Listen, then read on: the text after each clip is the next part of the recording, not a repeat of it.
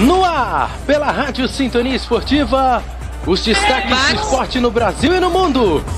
Agora, ao vivo, Balanço Esportivo.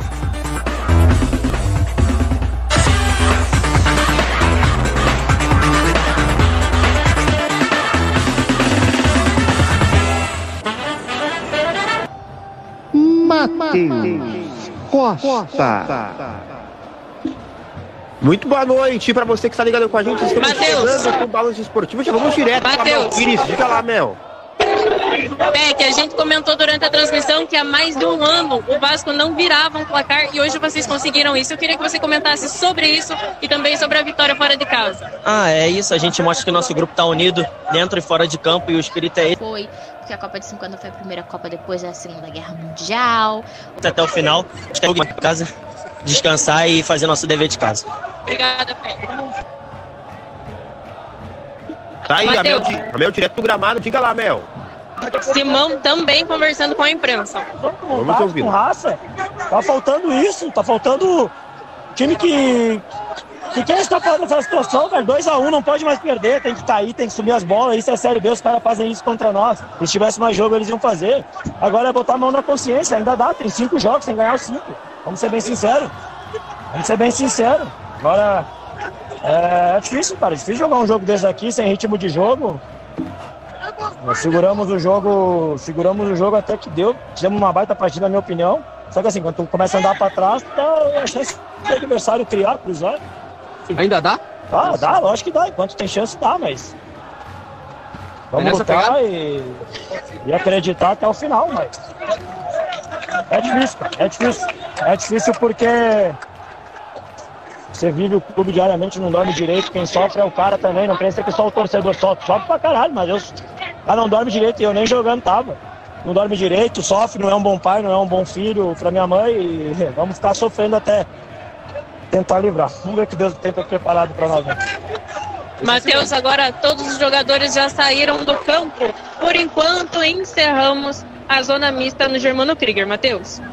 Obrigado, Mel Pires, então, direto do Germano Krieger para você, trazendo tudo aí desse Vasco 3-2 para a equipe do Operário. De virada, o Vasco da Gama venceu a equipe do Operário. O Operário, você viu o desabafo do Simão, porque o Operário é o 18º colocado com 32 pontos, tá? A 33, 34, 35, 3 pontos do CSA, que é o primeiro time na zona de rebaixamento, 17º colocado. É uma situação complicada e 4 pontos do Novo Horizontino hoje, que é o primeiro fora situação complicada para o time lá do Paraná. Vamos falar também da festa, claro, do Vasco da Gama, né? Mais do que recheada de virada, bateu a equipe do Operário com dois gols do Alex Teixeira, finalmente estreou e dois gols importantíssimos para o resto da temporada. São os dois gols mais importantes da temporada até aqui, esse, eh, esses dois gols do Alex Teixeira. A gente vai falar agora com a Bia Breiner para ela falar sobre esse jogo, sobre essa virada do apagar das luzes, os acréscimos que o Vasco conseguiu para cima do Operário. Muito boa noite, Bia.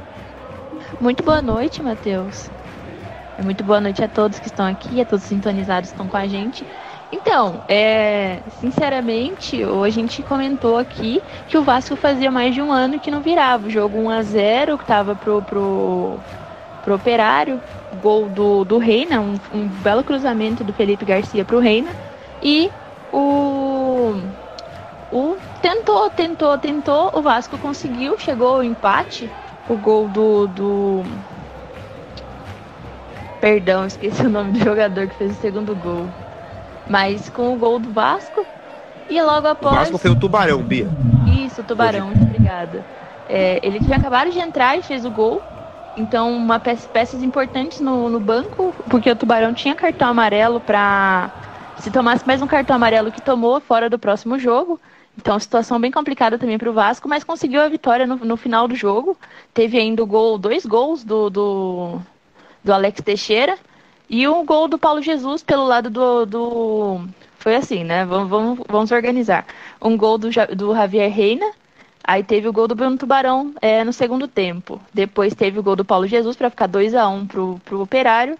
Logo após, no finalzinho, o Alex Teixeira fez os últimos dois gols, coisa de 6, 7 minutos de diferença. Então, é um respirar para o Vasco e uma situação extremamente complicada para o Operário, que agora está na zona de rebaixamento, como disse o próprio Simão, tem que ganhar todos os jogos. Isso é bem, como ele mesmo disse. Ele disse que os jogadores não dormem. A própria Mel trouxe os números, que é 10 milhões a menos na folha do, do operário. Então, é uma situação extremamente complicada, uma situação de desmonte caso não consiga é, permanecer na Série B. Então, uma situação muito complicada para o operário e um respiro para o Vasco da Gama. Pois é, falando um pouquinho desse operário, Bia, porque o time faz o gol que fica na frente do Vasco um tempo aos 30 minutos, em tese 15 para segurar. É, não é nem muito nem pouco tempo, mas é um tempo razoável para tentar segurar a partida. Eu acho que aí fica o desenho perfeito de um time que está lutando para não cair, né? Como é instável, né? Como é difícil conseguir amarrar o jogo para sair com uma vitória em casa, né? Tinha um apoio da torcida cheio hoje o Germano Krieger, mas não conseguiu sair com a vitória. Acho que é esse retrato e vai ser assim daqui para o final, né, Bia? Exato, jogo 2 a 1 um, bem controlado. Até elogiei o time, é, que o, é, o treinador soube, o Matheus Costa soube postar muito bem seus jogadores. E tem um dado bem ruim do Operário, que quatro jogos sem a vitória do Operário, agora cinco. Nas últimas dez partidas só ganhou do Londrina em casa. Um jogo que até foi transmitido aqui pela rádio. Mas uma situação muito complicada. É um time que, foi como eu disse, o Vasco era, era favorito. O Operário é lutando é, para não, não cair para a Série C. E agora com uma missão extremamente difícil, tendo que ganhar os cinco jogos. E, como você disse, a inconsistência do time é, fez com que também eu acho que o que pesou bastante foram as substituições. O Ricardinho, que estava muito bem, teve que ser substituído por lesão. E os que entraram também não ajudaram em muita coisa e acabou tomando os, os dois gols nos, nos 44 de segundo tempo e depois aos 40, 50 minutos, então é bem como disse o, o como disse a Mel também, é, a gente comentou que foi no apagar das luzes o último gol do Vasco. Pois é, vamos ver como o Operário vai se virar. Os próximos jogos para você, torcedor do Operário, ficar de olho, ou quem tá de olho no Operário nessa reta final de Série B. No sábado já pega a Chapecoense, duelo direto ali da parte de baixo. Depois tem o Brusque, o CRB Vou, vou, vou até repassar, ó. Chapecoense é fora de casa, aí joga em casa contra o Brusque, depois joga fora contra o CRB, fora contra o Esporte e encerra a Série B em casa contra o, o Novo Horizonte no dia 6 de novembro. Então é mais ou menos essa o, o que resta para o Operário.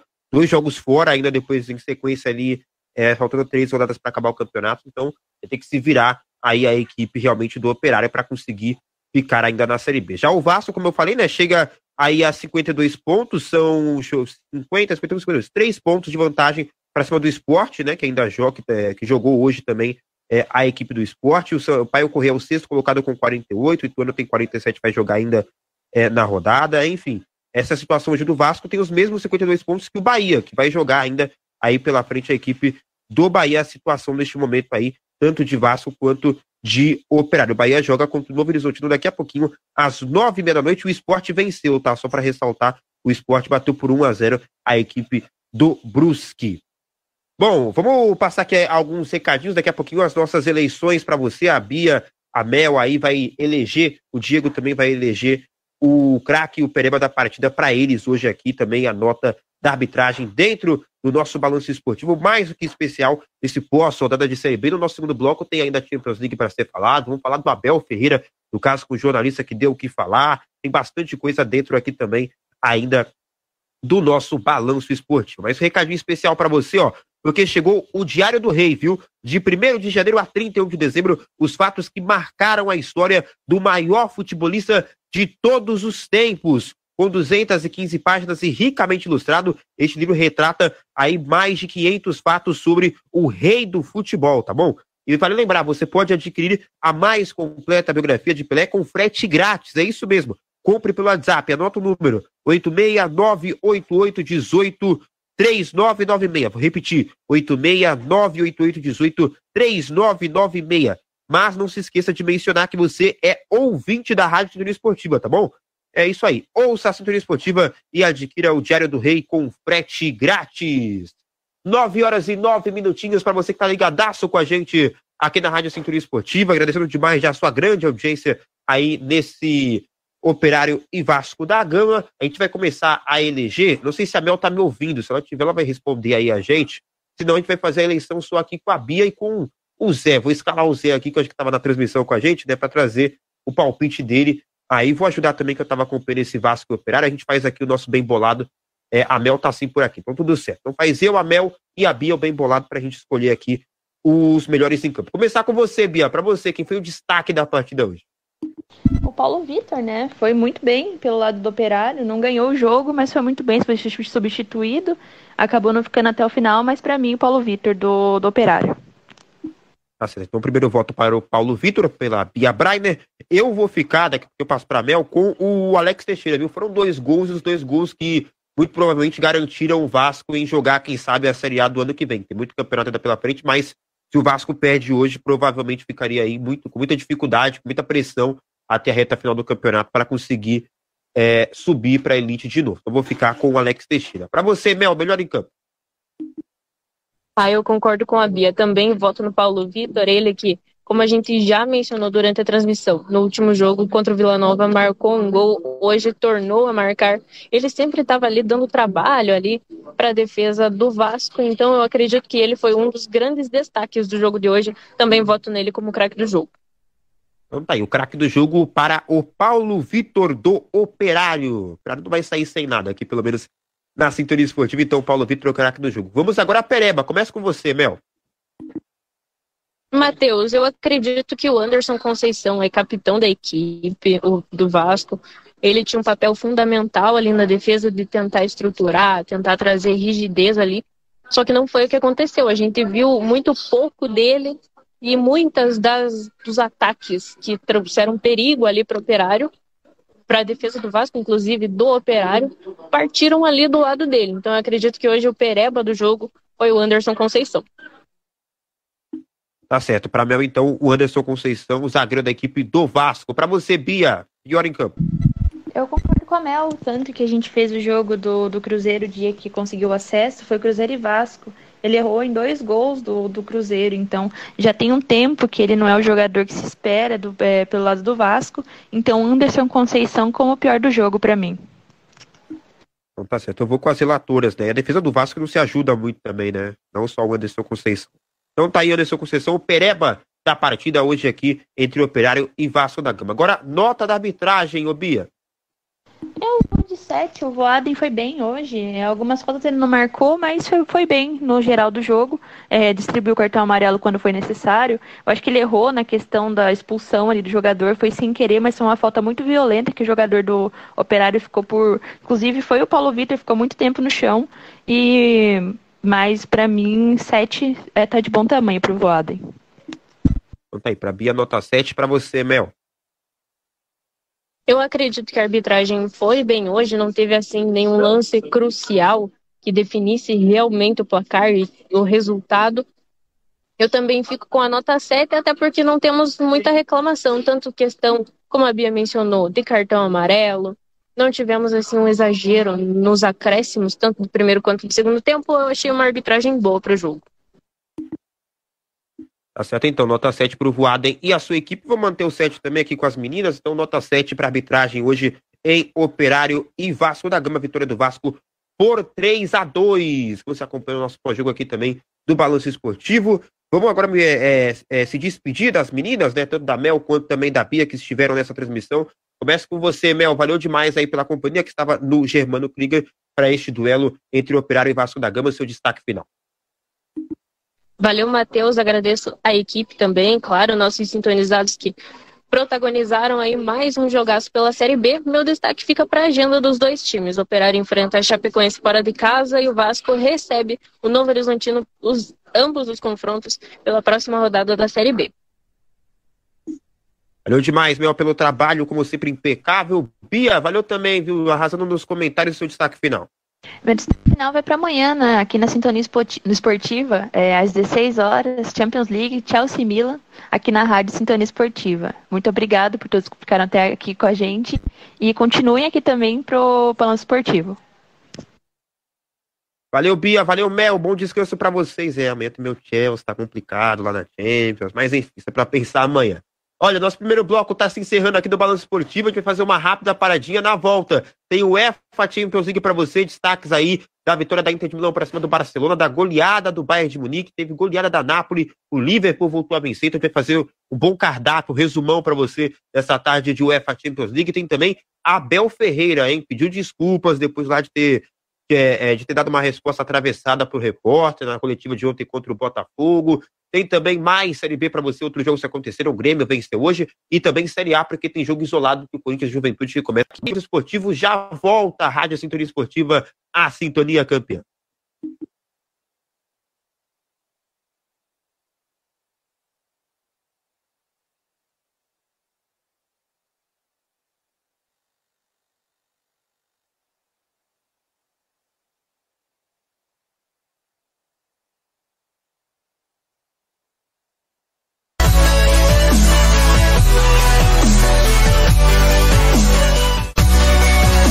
Atenção você que gosta de jornalismo esportivo, sonha ser um narrador, repórter ou comentarista e quer se capacitar. Acesse jornalismoesportivoecom.com.br. Se aprofunde com o curso Jornalismo Esportivo Ecom, curso de capacitação pessoal e profissional 100% seguro para quem não possui ou mesmo para quem possui formação acadêmica na área de comunicação. Acesse jornalismoesportivoecom.com.br. Coloque o cupom Sintonia Esportiva no plano Kit Curso Completo e tenha descontos no curso que vai te capacitar para vencer os seus medos e superar desafios no jornalismo esportivo.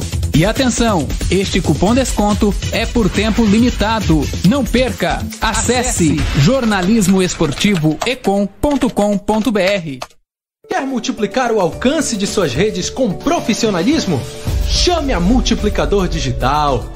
Com profissionais capacitados em análises estatísticas e estratégias de marketing, a Multiplicador Digital está pronta para atender suas atividades de gerenciamento de mídias sociais, tráfego pago e marketing de conteúdo. Os nossos profissionais estão prontos para atender as suas seguintes redes sociais: Instagram, Facebook, Google Ads, Facebook Ads e Twitter. Acesse nosso site e agende já a sua consultoria www.agenciamultiplicadordigital.com ou entre em contato conosco pelo WhatsApp 69 993737485 ou por e-mail multiplicador@agenciamultiplicadordigital.com Multiplicador Digital, a sua agência de marketing.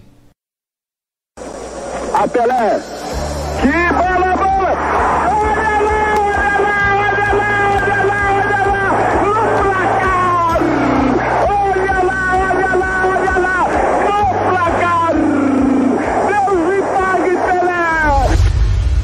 Chegou o Diário do Rei. De 1 de janeiro a 31 de dezembro, os fatos que marcaram a história do maior futebolista de todos os tempos. Tenta levantar para Pelé, escorregou na hora, para no peito, domina. Drible espetacular, vai tirar tira gol!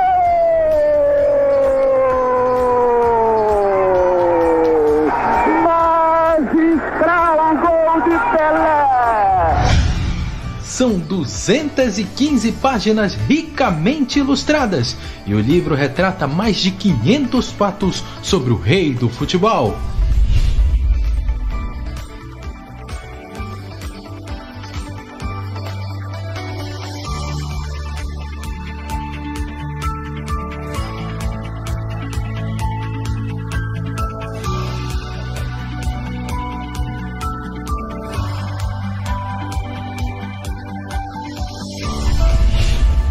Você pode adquirir a mais completa biografia de Pelé com frete grátis.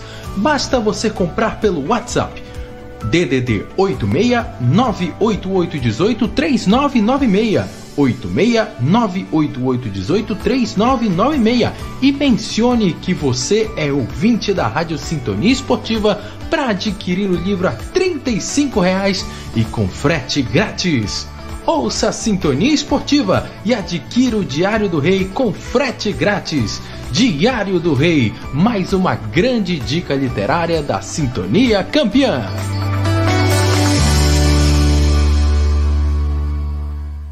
As grandes equipes do futebol nacional querendo uma vaga para a elite do Campeonato Brasileiro.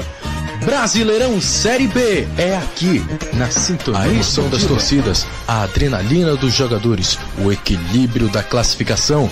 Brasileirão é aqui, todas quartas, sábados e domingos, na Sintonia Esportiva. A Sintonia Campeã. A Rádio Sintonia Esportiva orgulhosamente vem informar que. O tênis tem casa nova na sua web rádio. Acompanhe os maiores campeonatos do mundo com os melhores tenistas dos circuitos masculino e feminino aqui na sua Sintonia Esportiva. A Sintonia Campeã, agora também sacando e voleando com a bolinha amarela. A emoção do futebol sul-americano na sua forma mais bruta está aqui na Rádio Sintonia Esportiva.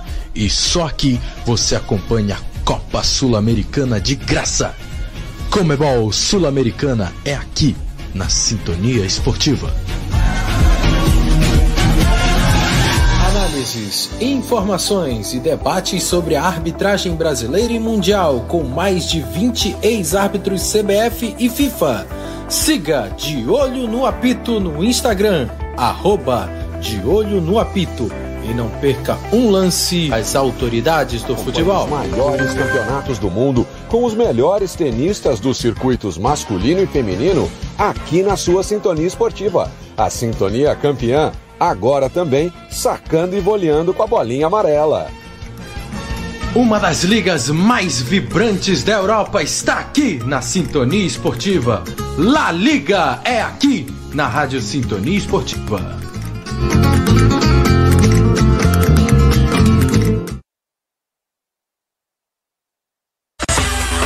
Estamos de volta com Balanço Esportivo.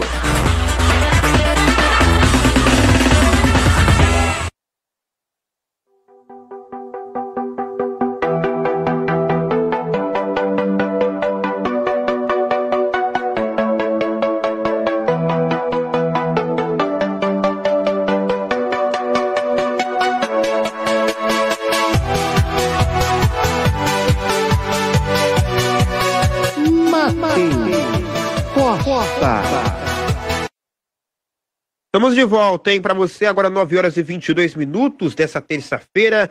E, claro, aquele abraço especial sempre deixo aqui, né, pra galera que tá na reprise com a gente também, tá ouvindo é, na quarta-feira de manhã, no caso, né? Você tá pegando o breu do dia, tá começando ali e já pegando o resumo é, da última terça-feira para você se inteirar do que vem pela frente também, tá bom?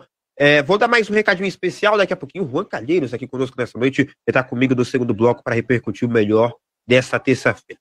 Para você que quer ser narrador, comentarista, repórter, plantonista, apresentador do programa, enfim, quer trabalhar com jornalismo esportivo? Então não perca o seu tempo. Venha fazer o curso de jornalismo esportivo da Econ. Você não precisa ser graduado e ainda aprenderá tudo do mundo do jornalismo esportivo. Para se inscrever, acesse, anote aí, ó, jornalismoesportivoecom.com.br, jornalismoesportivoecom.com.br e basta escolher um dos planos disponíveis e olha, um detalhe super importante: você só paga a matrícula, não tem mensalidade, tá bom? E digitando o código MAXRSE, você ainda ganha desconto. Repetir, MAXRSE, e você ganha um descontaço, tá bom? Então, o que você está esperando é hora de você realizar o seu sonho e, quem sabe, não trabalha aqui com a gente na Rádio Teoria Esportiva, pode estar comentando jogo, pode estar é, fazendo reportagem, narrando, enfim, apresentando o meu lugar aqui no Balanço Esportivo, enfim, não tem aonde parar, tá bom? Então não perca o seu tempo, jornalismo esportivo ecom.com.br, escolha o seu plano, digite Max RSC e venha ser feliz, nós te esperamos por lá. É isso, gente. Nosso balanço esportivo segue ao vivaço nessa noite de terça-feira e eu vou dar boa noite para ele, Juan Cadeiros, que vai estar comigo. Tudo certo, Juan? O Brasil vinha de vitórias em competições regionais, tinha um clima de já ganhou, tinha um clima de já ganhou. Foi o primeiro trauma da seleção.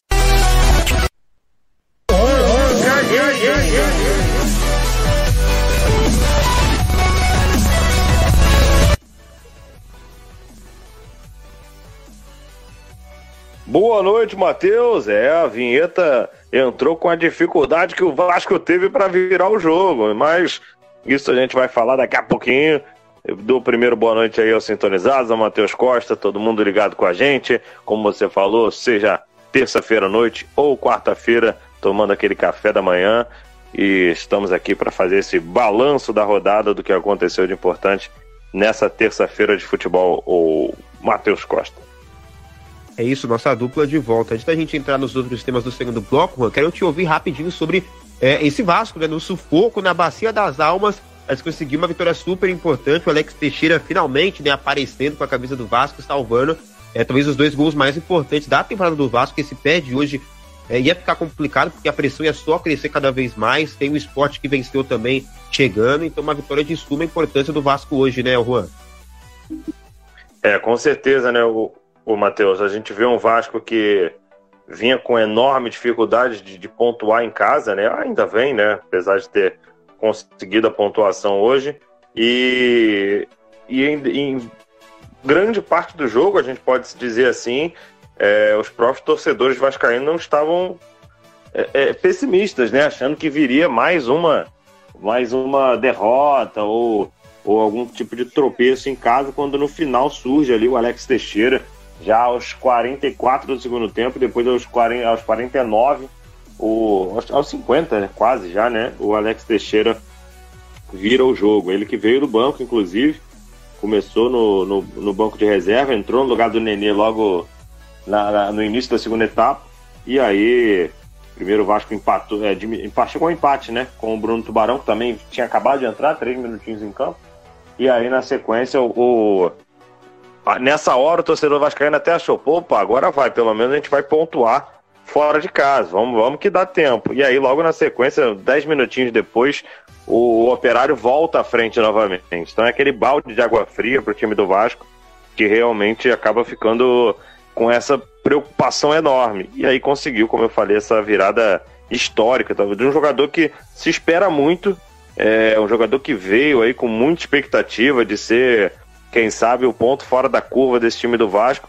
Não conseguiu engrenar de, de, de cara, né? Vamos ver se ele vai ter tempo e, e e vai conseguir ter o, o, futebol que todo mundo se espera do, do Alex Teixeira. Então, tanto que começou no banco, né, pro, pro Nenê, mas hoje ele foi fundamental e se, se o Vasco for nessa disputa ponto a ponto até o final do campeonato, com certeza já vai ter valido aí a sua, sua presença.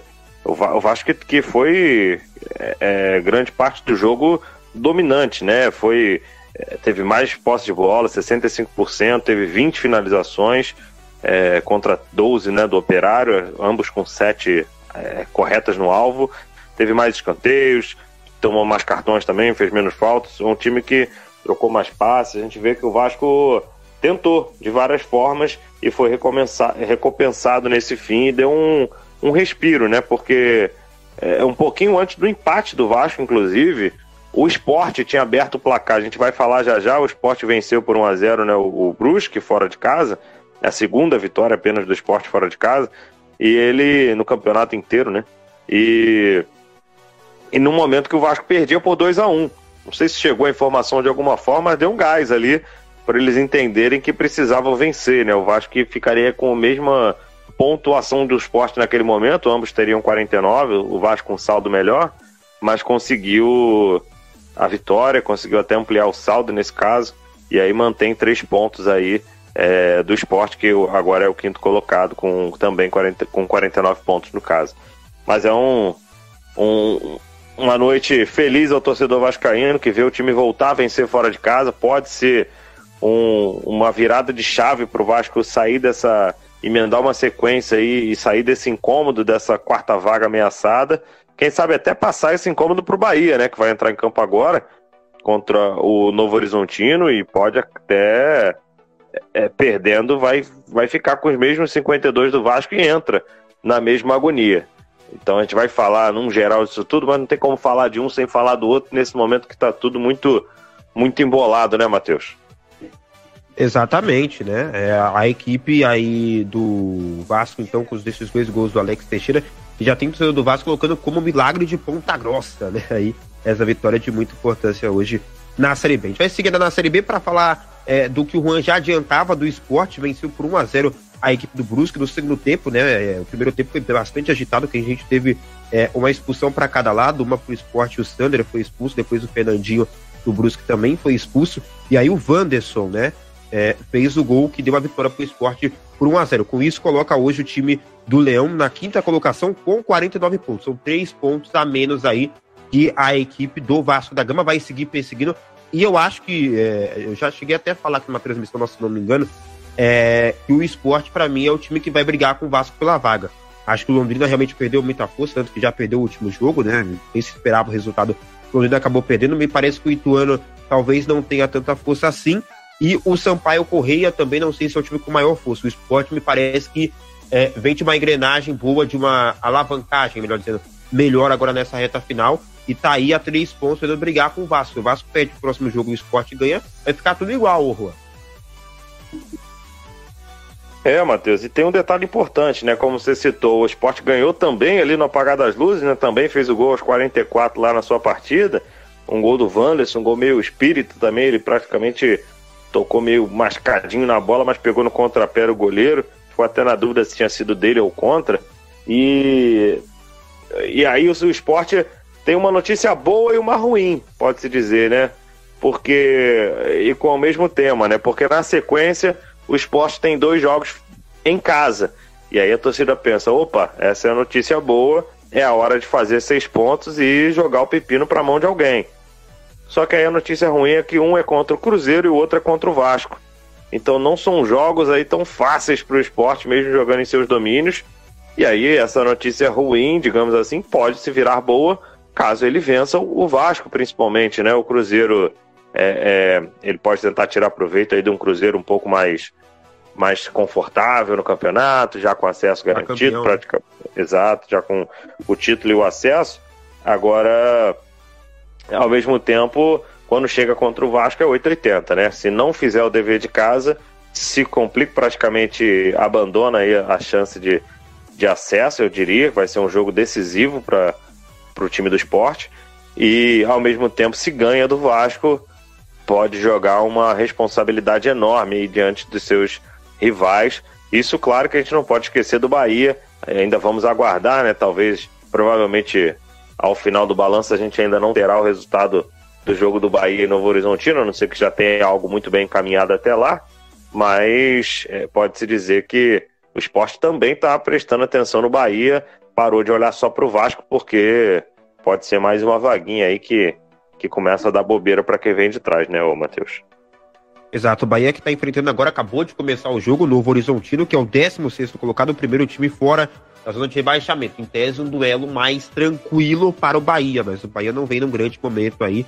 É, vamos ver o que o Bahia vai conseguir arrumar pela frente. E o Novo Horizontino, que é o próximo adversário do Vasco, né? Se o Sport vai pegar o Cruzeiro, o Vasco vai pegar mais um time da parte de baixo. Já pegou o Operário, vai pegar o Novo Horizontino enfim, o Vasco talvez tenha uma vida mais fácil para pontuar na próxima rodada e é em casa, né? O jogo do Vasco. Então, é uma grande chance do Vasco sair com mais três pontos aí e conseguir aumentar a sua vantagem no Campeonato Brasileiro da Série B. A gente vai falar agora de outro jogo que aconteceu hoje também, a vitória do Grêmio, hein? O Renato Gaúcho, mais uma, né? O gol do Lucas aos 13, depois aos 20, o Diego Souza voltou a marcar a camisa do Grêmio. 2 a 0 foi o resultado na primeira etapa. O Grêmio construiu a vitória para cima do CSA. O Grêmio chega agora aí a segunda colocação, já estava, né? Com 56 pontos, abrindo 3 pontos de vantagem para o Bahia. O Grêmio acho que é o time que vai ficar com essa segunda vaga com o vice-campeonato da Série B, né, Juan?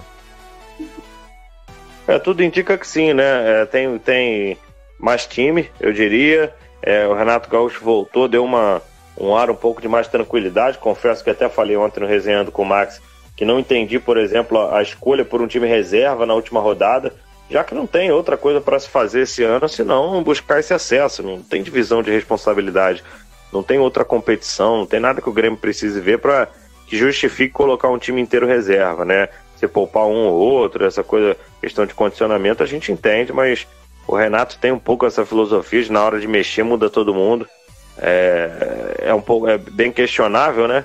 Mas tanto que não deu certo.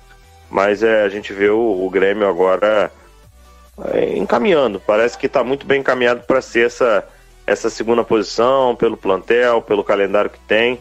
Eu acho que vai, vai sim. Hoje foi uma vitória tranquila, fez 2 a 0 rapidamente, né? Com 20 minutos já, já construiu o placar da vitória. O CSA é um time até que incomoda ofensivamente, mas é muito fragilizado, muito muito é, irregular, né? Um time que não dá para confiar, time de Alagoas. Então o Grêmio, é, digamos que passeou. Hoje foi uma vitória muito confortável do time do Grêmio, sem momento nenhum correr algum risco ou dar algum tipo de preocupação para o seu torcedor que espera, pelo esperava-se o título, né? No início da temporada, falava que o Grêmio era aquele time que chega com elenco de Série A para uma Série B, que vai sobrar, falava até em bater recorde do Corinthians, aquela coisa toda, não correspondeu. E aí, hoje o que se espera, né, o que o torcedor espera no mínimo é o acesso, lógico, mas pelo menos com essa segunda colocação. Exatamente, né? Vamos ver o que, o que vai conseguir aí pela frente. Bom, é, só para finalizar aqui a Série B, tem dois jogos acontecendo agora, né? Cinco minutinhos de bola rolando para Náutico 0, Tombense também 0 e Novo Horizontino 0, Bahia também 0. São os jogos aí da Série B que acontecem para fechar essa rodada na terça-feira. Vou passar rapidinho aqui com o Juan, só uma pincelada, Juan, na Série A, porque tem um jogo isolado hoje, né? Juventude e Corinthians enfrentando neste momento, com quatro minutos de bola rolando no primeiro tempo. A tendência é a manutenção do resultado é, aí para o Corinthians, né, para seguir ali, melhor dizendo, manutenção é, da zona de classificação de Libertadores, que é a meta do Corinthians agora, enquanto não chega à Copa do Brasil. Já o Juventude é mais um que vai seguir lutando. Hoje é o último colocado né, do Campeonato Brasileiro, tem 20 pontos aí, teria que fazer uma reta final de campeonato quase perfeita. Aí o Juventude, né, Juan? É, Matheus, é aquilo, né? Se há algum torcedor acreditando ainda, é aquele otimista ao extremo, porque realmente a situação do Juventude na Série A é, é para mim, irreversível. Muito difícil aí da gente imaginar o Juventude fazendo algum tipo de, de reação, buscando algum tipo de, de, pontuação recorde aí, porque tem que ser assim, né? Para conseguir escapar. Então já é um campeonato de, de aquele famoso pensar no, já na temporada que vem, ver o que vai ser feito, o que dá para fazer, buscar aí incomodar alguns adversários. Hoje o Juventude tem 20 pontos, o primeiro fora da zona tem 31, são 11 pontos de diferença, é muita coisa. Complica bastante. Tá pegando um Corinthians que ainda tá brigando ali por um G4. Acredito sim numa vitória corintiana, apesar do início do jogo o Juventude ter, ter começado até pressionando mais e com mais, com mais domínio, mas vamos ver se vai ter fôlego para aguentar os 90. E o, e o Corinthians buscando ali a parte de cima da tabela, e enquanto o Juventude tem que sim já tá com a cabeça numa Série B de 2023, o Matheus.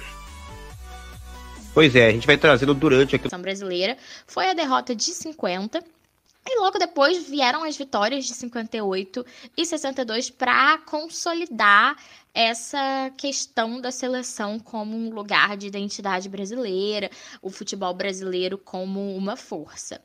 E aí logo depois, né, poucos anos depois que o Brasil ganhou seu segundo título mundial, a gente teve um golpe militar em 1964.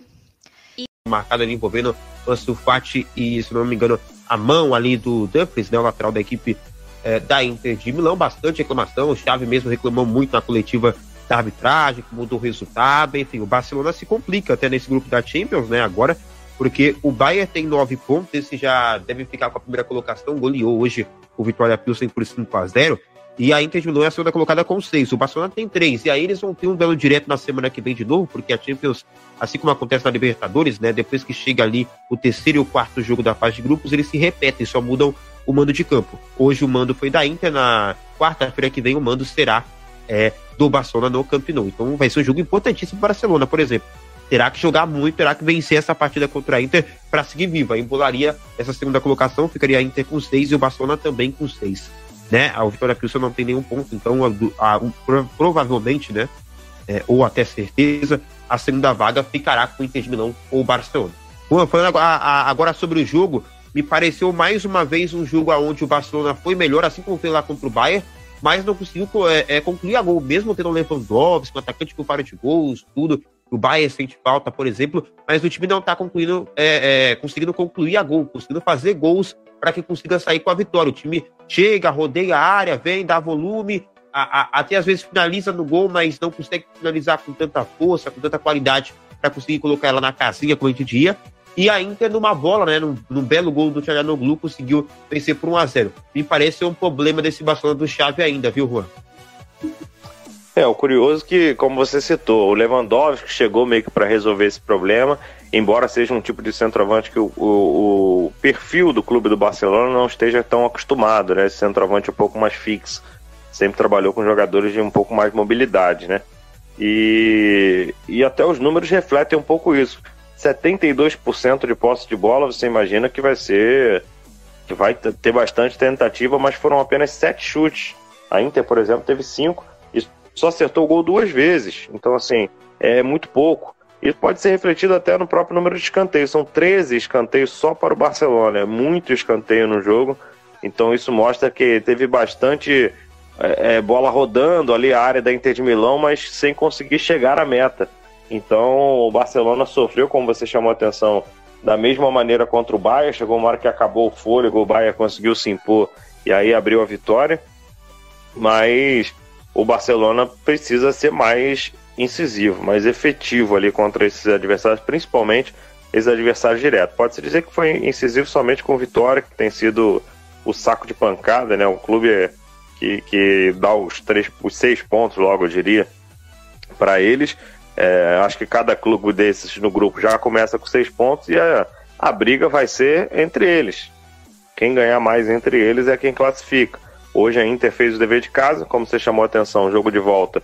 O Barcelona fazendo o dever de casa, eles se igualam e praticamente o Bayern vai servir de, de fiel da balança para os dois lados, né? Quem for melhor contra o Bayern se classifica. Acredito que vai, vai funcionar um pouquinho dessa forma no grupo, né? Até porque se a gente pensar, o Bayern já, já tá bem classificado nesse momento, e aí ele vai ter mais tranquilidade até, porque é, imagina que se na rodada que vem, provavelmente, independente se dentro ou fora, deve ganhar e até mesmo golear o Pilsen mais uma vez, é, o Bayern já chega a 12.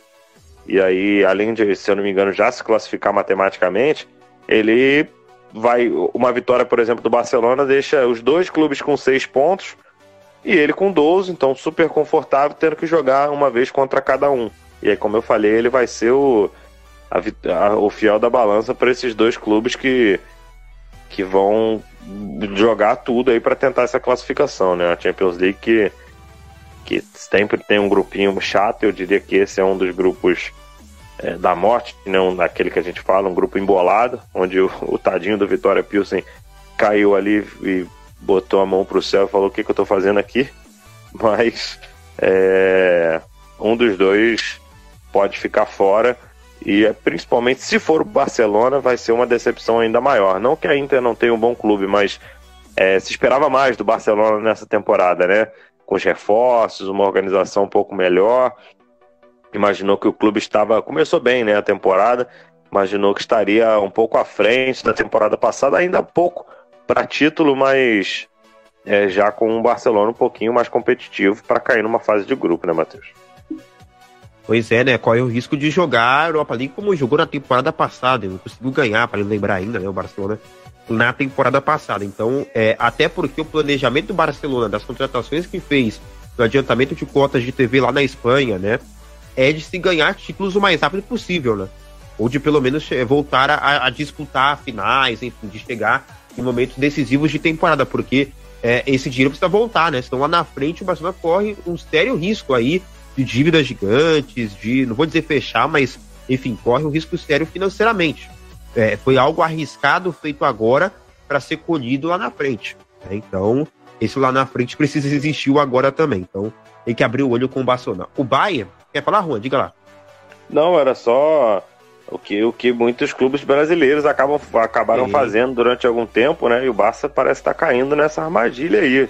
Tomar muito cuidado com essa esse famoso contar com. Você complete a frase em caso que o horário não nos permite. Mas realmente é, é arriscado, como você falou, para o time do Barcelona. Só aproveitando aqui o microfone aberto, então, ô Matheus, a informação aí para quem tá ligadão na Série B, o Tom Benz abriu o placar sobre o Náutico 1 a 0 gol do Cleiton. É, o Náutico tá complicado, né? O último colocado da Série B, se deve jogar realmente a Série C. Ainda falando sobre esse grupo, né? O grupo AIC da Champions League, o Bayern, como eu disse, goleou por 5x0 a Vitória Pilsen, só passando os gols. O Sané abriu o placar, depois o Gnabry fez o segundo, o Mané o terceiro, aí o Sané fez o quarto e o Chopo Mouting Sim, ele mesmo, ex-Paris Saint-Germain, fez o gol que liquidou a conta. 5 para o Bayern de Munique, 0 para a equipe do Victoria Pilsen.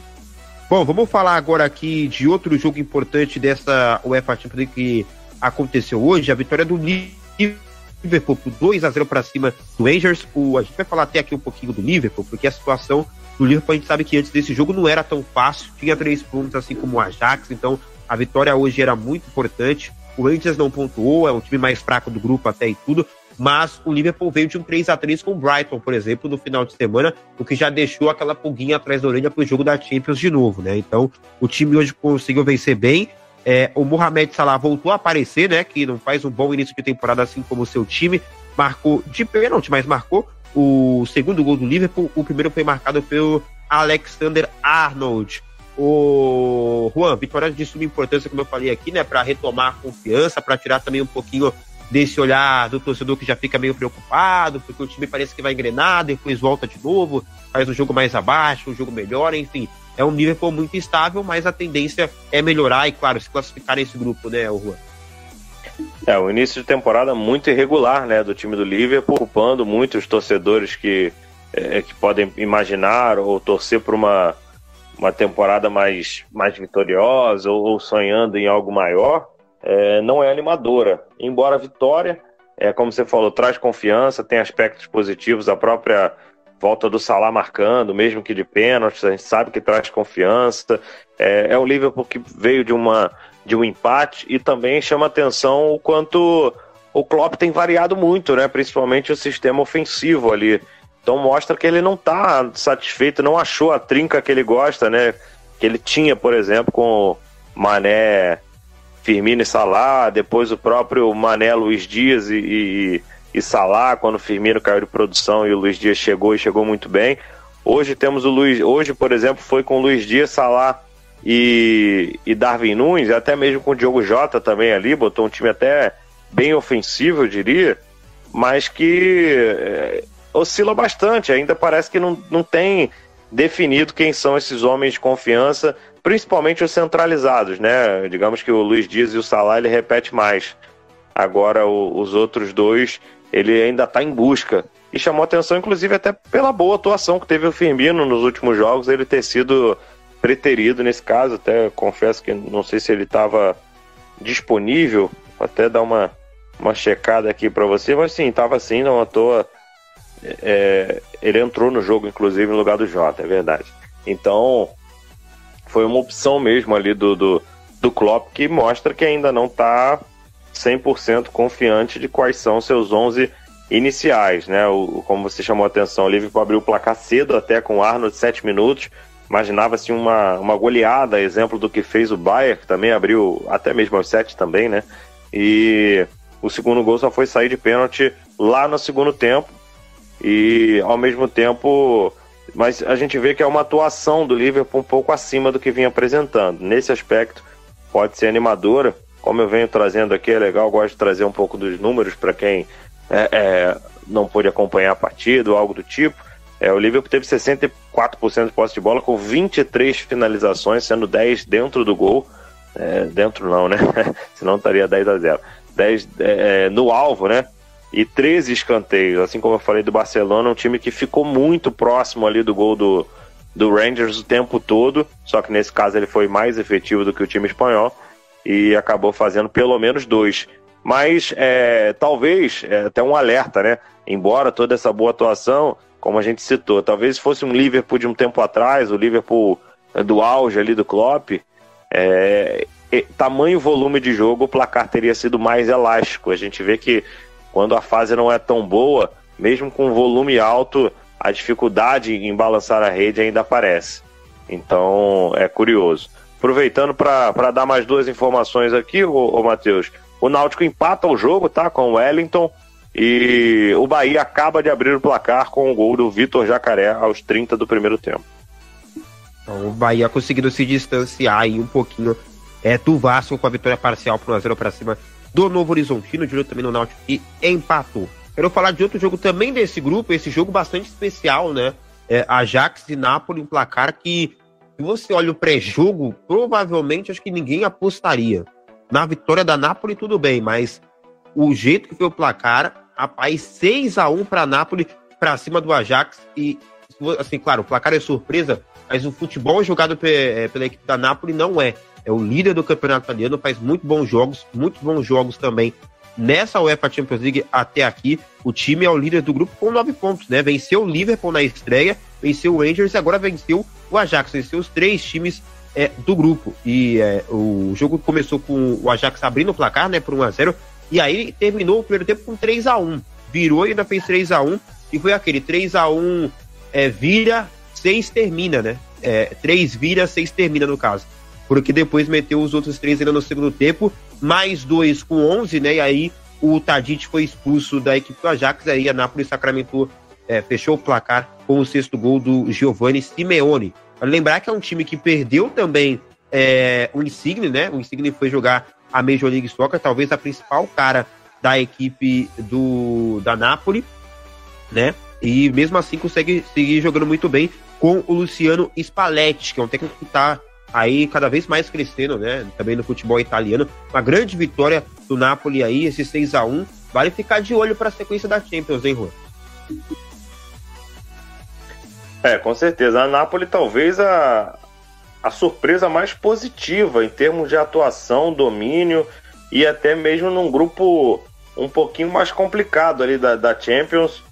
Esse, esse grupo da Napoli, né? A gente citou o grupo do, do Barcelona e tal, que seria um grupo complicado. O da Napoli também era um grupo chato, né? Com o Liverpool, Napoli e Ajax. O Rangers é, seria, como está sendo, esse clube mais fraco, esse saco de pancada até poderia oferecer mais dificuldade do que o próprio Vitória Pilsen, né, fazendo esse comparativo, mas é, é, não vem fazendo isso em campo. Agora, em relação ao a Napoli, realmente está apresentando um futebol invejável, assim, um futebol muito bom de ver, não só na, e está conseguindo manter o padrão, né, como a gente falou, como você mesmo citou, no campeonato italiano e na Champions, vem liderando aí as duas competições tanto no seu grupo quanto lá no, no campeonato italiano, na Série A. Então, é, é um futebol. E, e, a gente olha, muita gente pode olhar, ah, mas fez 6 a 1 porque o, o, o, o Ajax estava com um jogador a menos. Só que não, no momento em que o, o Tadic é expulso, já está 5 a 1 Então apenas o, o Simeone aproveitou a festa, né? O, o garoto, filho do, do treinador, ele havia entrado já é, uns 10 minutinhos antes, mais ou menos, do Tadic ser expulso. E aí, uns 10 minutos quase depois da expulsão, ele acabou fazendo dele também participando da goleada. Foi aquele famoso vira 3 acaba 6, né? Aquele aquela código de pelada, né? Agora, chama atenção, você falou que a Napoli perdeu o Insigne, né, que foi para a Major League, e mais curioso também como chegou bem o Raspadori, né, nesse time da, da Napoli, centroavante, Chegou muito bem, fez, fez dois gols né, nessa, nessa partida agora. Os, os Ilins que vem crescendo muito também, já era um jogador importante, vem cada vez mais importante. E o Raspadori não à toa está na, na seleção italiana. Então, então, um jogador que chegou e chegou muito bem aí nesse, nesse esquema da Napoli, fazendo muito bem esse papel. É importantíssimo na vitória de hoje e também na sequência do, do, do italiano aí com, com o time da Napoli. E o Ajax, que é um time que a gente vê que costuma, costuma até fazer jogos de muitos gols, né? E, mas normalmente é pró. E hoje tomou uma goleada que realmente vai doer, vai, vai amargar aí o time da Nápoles, do, do Ajax, perdão, que começa a se complicar. Exemplo do que a gente falou do Barcelona, né? É um clube que se complica bastante aí nesse grupo com essa derrota da Nápoles, para Nápoles, principalmente sendo em casa. E como se chamou a atenção, teremos o jogo da volta já na sequência, semana que vem contra a própria Nápoles, só que agora na Itália. Então tem que mudar alguma coisa e mudar muito. Porque de um 6 a 1 você não pode repetir achando que vai ganhar, né? Porque não foi por acaso. Então o Ajax tem que abrir o olho para esse confronto de volta, caso queira pensar ainda em uma possível classificação, porque como você, a exemplo do que eu falei do Bayern, né, o Liverpool pega novamente o Rangers. Tudo bem que dessa vez vai ser na Escócia, vai, pode ser um pouquinho mais complicado, mas tudo indica que o Liverpool vai pontuar novamente e aí chegaria a 9. Numa nova derrota do Ajax, eles complica muito, praticamente dá adeus aí a classificação na Champions League. Só até passando aí é, é o curioso também, a Napoli também chutou 26 vezes no gol, no 26 finalizações, e o que me chama atenção é a quantidade de chutes certos, né, Matheus? 13, são 50% de acerto em finalizações do time da Napoli. Mostra que está sendo um time muito efetivo e talvez por isso o sucesso na temporada, né, Matheus?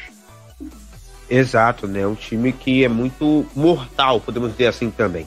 É, para fechar o papo de UEFA Champions League, passar pelos resultados, outros resultados que a gente teve nessa terça-feira, a goleada, viu, do Olympique Marseille para cima do Sporting, 4 a 1 O Sporting até largou na frente, depois tomou a virada no primeiro tempo, teve um jogador expulso, tomou mais um gol no primeiro tempo e no segundo tempo o Memba, o Bemba, fez o gol que sacramentou 4 a 1 E esse é um dos grupos mais equilibrados, né? É, é, da, da Champions. O Tottenham ficou no 0 a 0 com o Eintracht Frankfurt. E nesse momento, só cortando aqui pra gente não perder o fio da meada, o Corinthians faz 1 a 0 na equipe do Juventude. Então, aí o Timão já vencendo o Juventude. Juliano. Subindo. Exatamente. Juliano marcando o gol que vai dando a vitória por enquanto pro Corinthians. Ainda na primeira etapa, 1 a 0 cruzamento do Juliano é, desculpa, do Fabiano. A bola sobrou pro Juliano, ele fez o gol, por enquanto vai dando a vitória aí para a equipe do Corinthians. Então, fechando aqui a Champions, como eu disse, esse grupo D, um dos grupos mais equilibrados. O Sport é o líder com seis pontos, o Tottenham tem quatro, o Eintracht Frankfurt tem quatro e o Mar Olympique Marseille tem três. Então, um grupo muito equilibrado, esse grupo bastante aberto de times moderados, medianos, né? Talvez o Tottenham às vezes possa ter um pouquinho mais de reconhecimento para a gente aqui do Brasil, mas é, o Tottenham aqui também me parece decepcionando um pouquinho. Perdeu pro esporte, hoje ficou só no 0x0 com um entrate franco. Tem quatro pontos aí, por enquanto, neste grupo. Outros resultados para fechar a Champions. No grupo B, o Porto bateu o Bayer Leverkusen por 2 a 0 e o Clube Bruges, hein, time da Bélgica, venceu aí o Atlético de Madrid por 2 a 0 A Atlético de Madrid se complicando. surpresa, né, Matheus? Da Champions. Exatamente. Se complicando o Atlético, hein, ô Juan? É, porque aquela, aquela.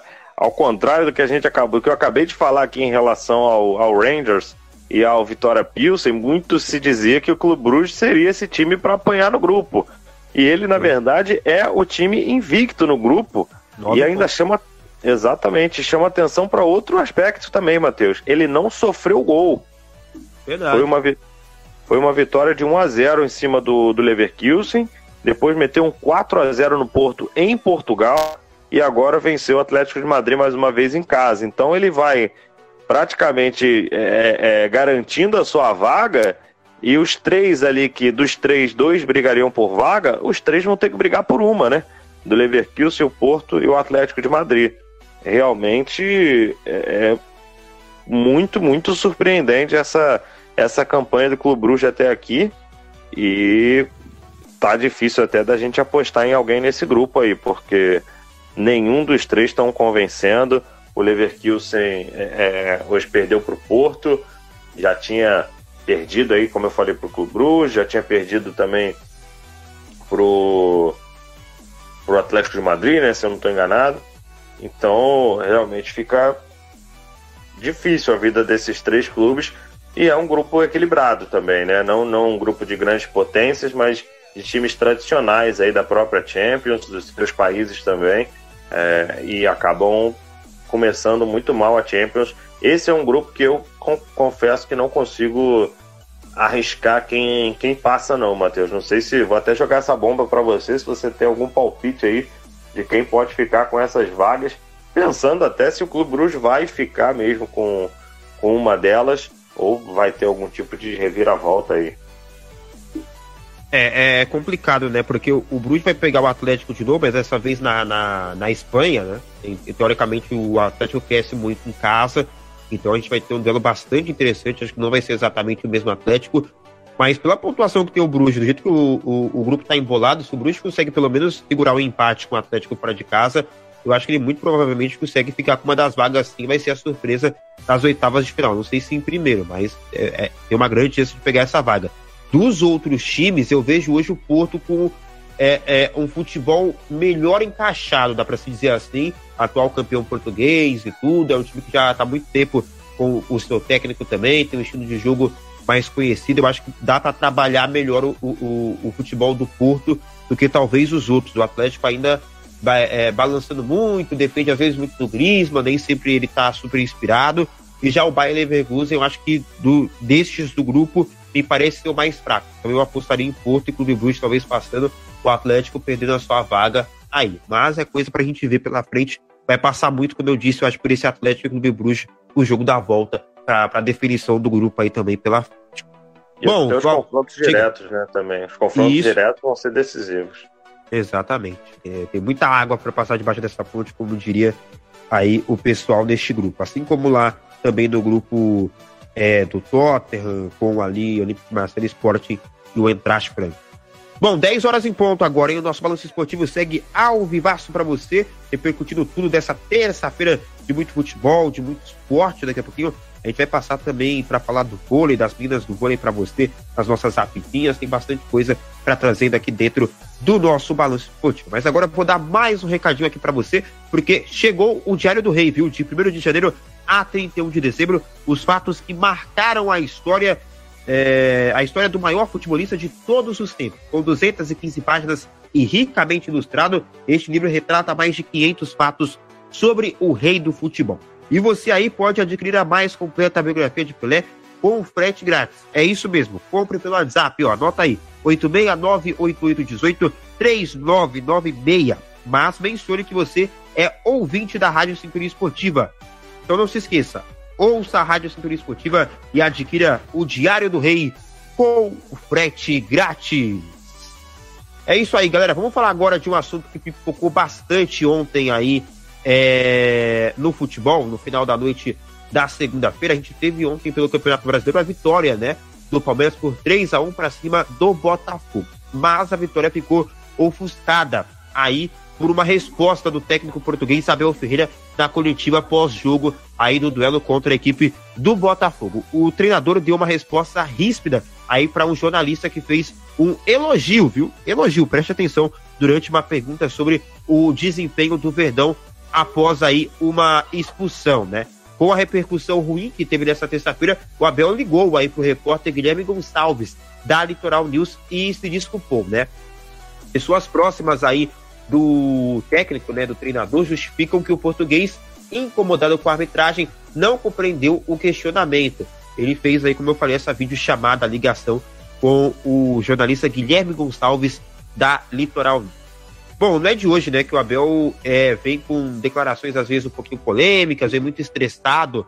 Aí a, a beira de campo nem se fala, né? Há muito tempo ele tem essas discussões, até por isso é um dos técnicos que é mais expulso no, no nosso futebol brasileiro com as discussões que ele tem com a arbitragem. Algumas com razão, como aquele jogo contra o Atlético Mineiro, né, que é, não foi marcado pênalti para mim, pênalti claríssimo, mas a arbitragem não marcou, enfim.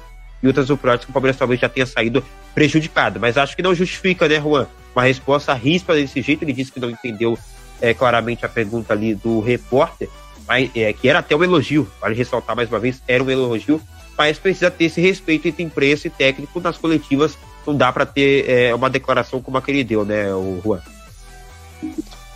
É, Matheus, eu acho que beira até a falta de respeito né, com a profissão do, dos demais, a profissão do repórter é também perguntar e questionar, é, instigar ali uma, uma resposta, uma, uma interação e como você falou, tem uma é, é, foi até um elogio e aí a, a, justificativa até do Abel dizendo que ele acabou não entendendo a pergunta, entendeu de forma errada e, e se desculpou, né, em relação a isso.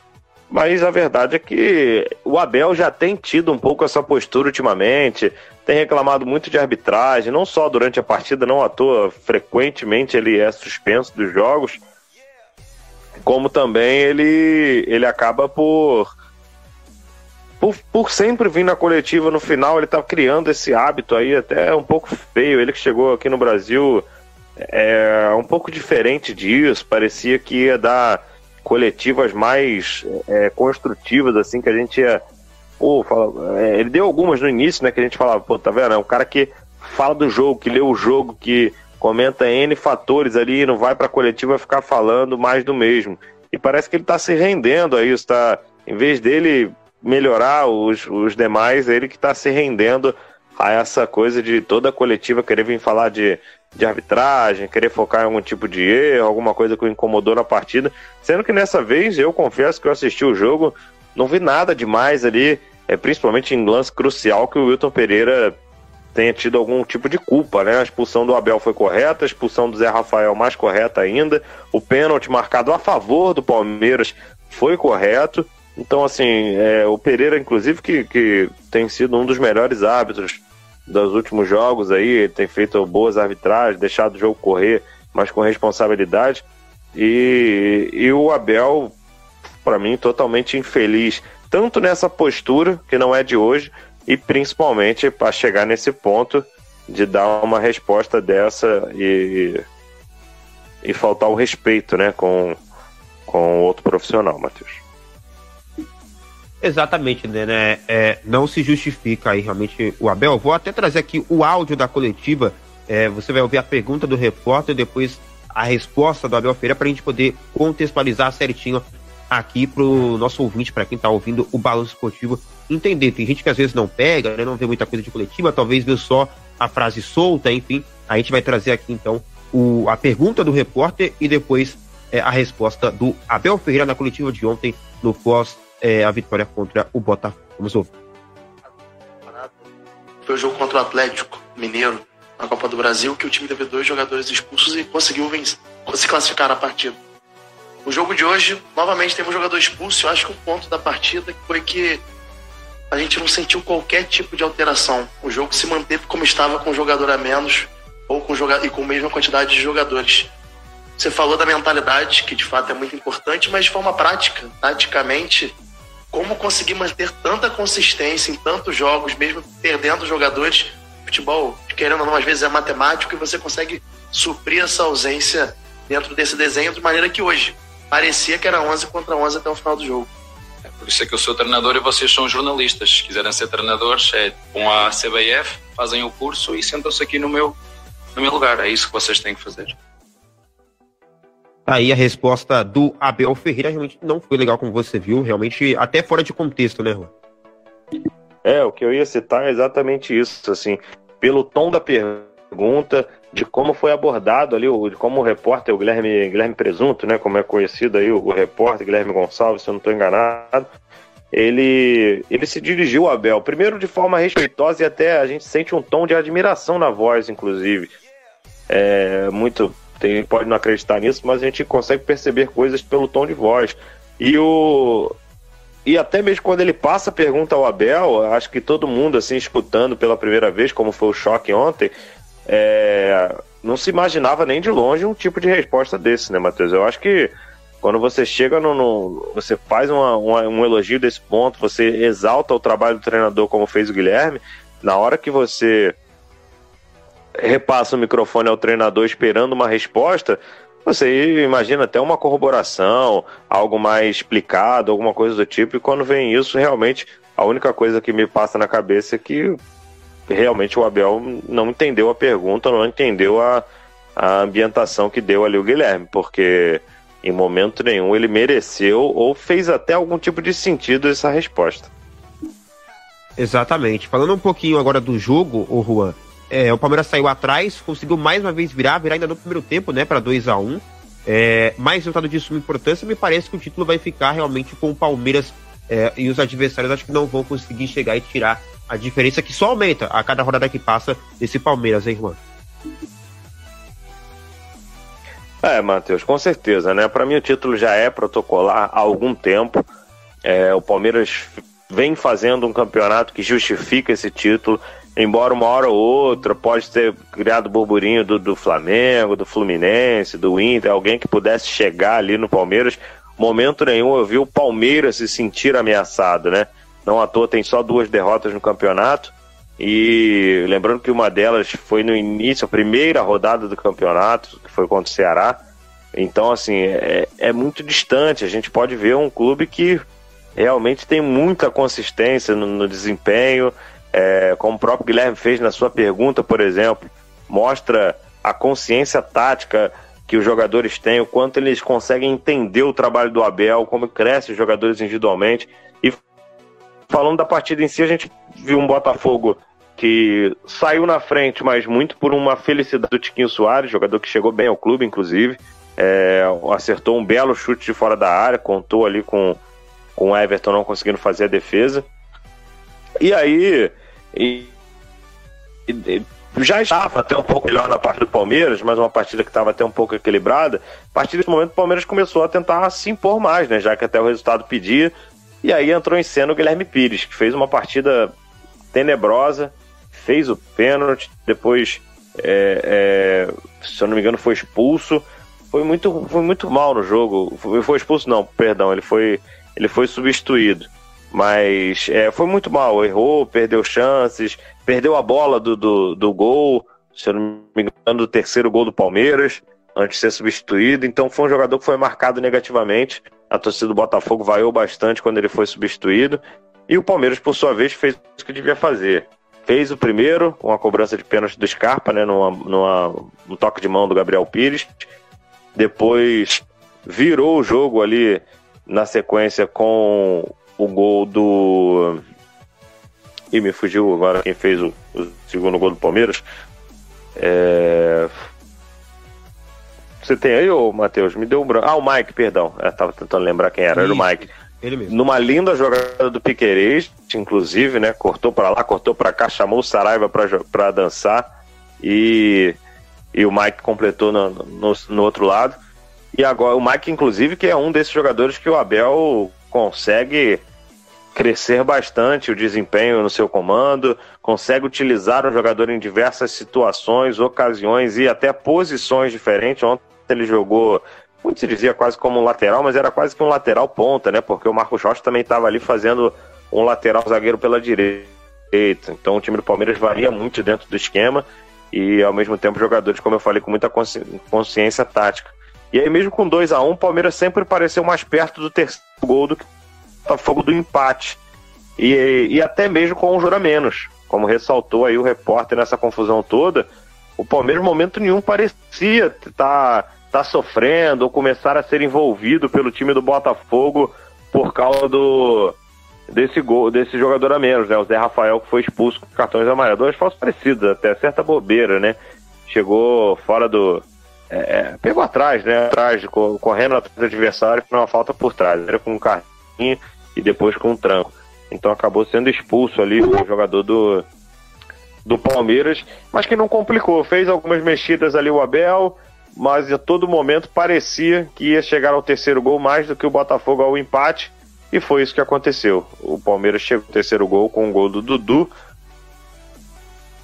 Uma jogada pela direita também, que o Dudu chega dentro da área para concluir. Ele inicia a jogada pelo meio, como eu falei, num erro ali do Gabriel Pires e depois área para concluir. Então, Palmeiras jogando como time campeão e se consolidando aí como campeão, me, me arrisco a dizer, com umas, é, matematicamente, com umas 5, 6 rodadas de antecedência, eu acho que o Palmeiras vai garantir esse caneco. É, rodada que vem, por exemplo, ainda pode ampliar a vantagem caso o Flamengo vença o Inter em casa, o Palmeiras vença seu jogo também, já pode aumentar mais ainda a vantagem, como você falou, ao invés de a gente ver os adversários que correm atrás do Palmeiras conseguir diminuir, eles. Na verdade, é o Palmeiras que vai ampliando essa vantagem. Só passando o microfone para você com a informação: Novo Horizontino chega ao empate, gol do Ronaldo, centroavante, aos 44 do, do primeiro tempo. Agora Novo Horizontino 1, Bahia também 1 na Série B. Essa reta final de Série B vai ser boa, hein? Galera ali querendo desafiar, né, para não subir. Ali, principalmente os times que a gente imaginava que subisse, né? Que é esse Cruzeiro, Grêmio, Bahia e Vasco.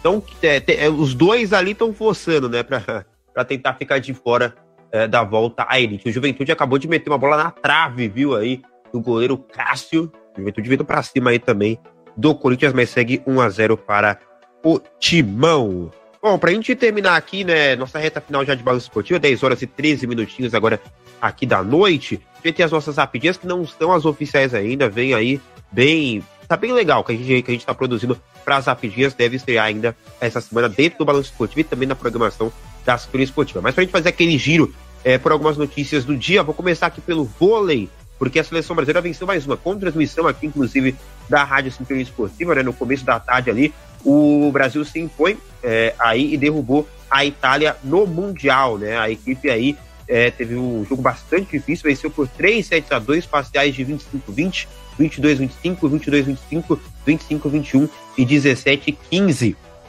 A capitã Gabi aí marcou 30, pa- é, desculpa, 30 pontos e liderou o time aí do José Roberto Guimarães, né? A vitória é, que foi de peso aí sobre a Itália, que estava invicta até hoje. Então, uma vitória gigantesca é, das meninas hoje frente à Itália. O Brasil agora enfrenta Porto Rico, o seu segundo rival, é, na segunda fase, às 11 horas da manhã.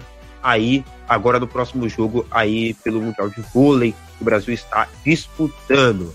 Vitória importantíssima das meninas, né? Gigantesca, como eu falei, contra essa Itália que estava invicta ainda aí também.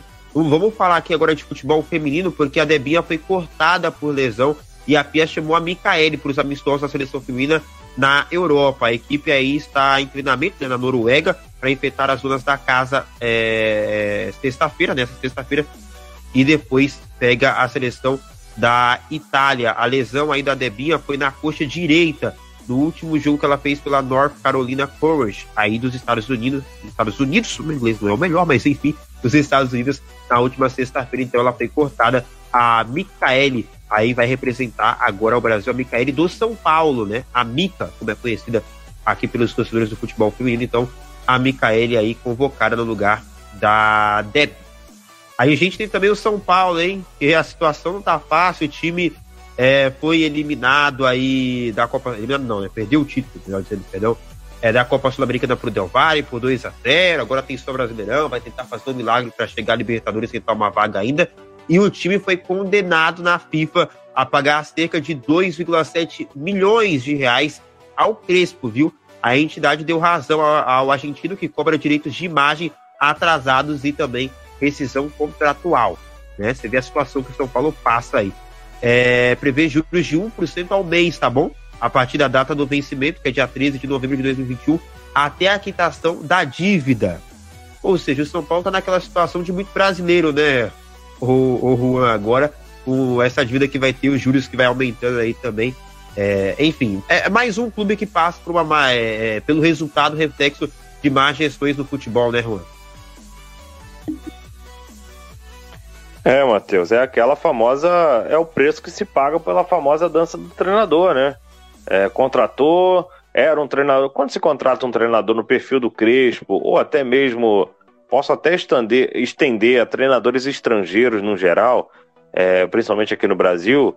Você tem que ter um projeto, você tem que ter paciência, você tem que ter- entender que muita coisa não vai dar certo logo de cara. O Crespo ainda conseguiu ali um, um campeonato paulista, tirou o São Paulo da fila de muitos anos. É, mas embora o rendimento sim tenha caído, você tem que entender que isso tem que tá, estar dentro do seu planejamento. Até quando, até aonde o seu rendimento pode cair, quanto tempo você pode aguentar esse rendimento, porque assim, é, tem, que, tem que prestar atenção, porque aí você contrata, você manda embora. A gente sabe que é, tem multas milionárias aí nessas, nessas demissões de treinadores. E aí o, com certeza o Crespo ia correr atrás do direito dele, concorreu, levou o fim que levou, e aí tá agora saindo na justiça aí essa, essa decisão que vai gerar um prejuízozinho aí pro, pro time do São Paulo. Acredito que o clube não, de, não deva deixar correr durante muito tempo, exatamente para não criar uma dívida maior ainda, mas vai ter que se coçar aí para tentar pegar esse dinheiro aí de algum outro lugar para pagar essa,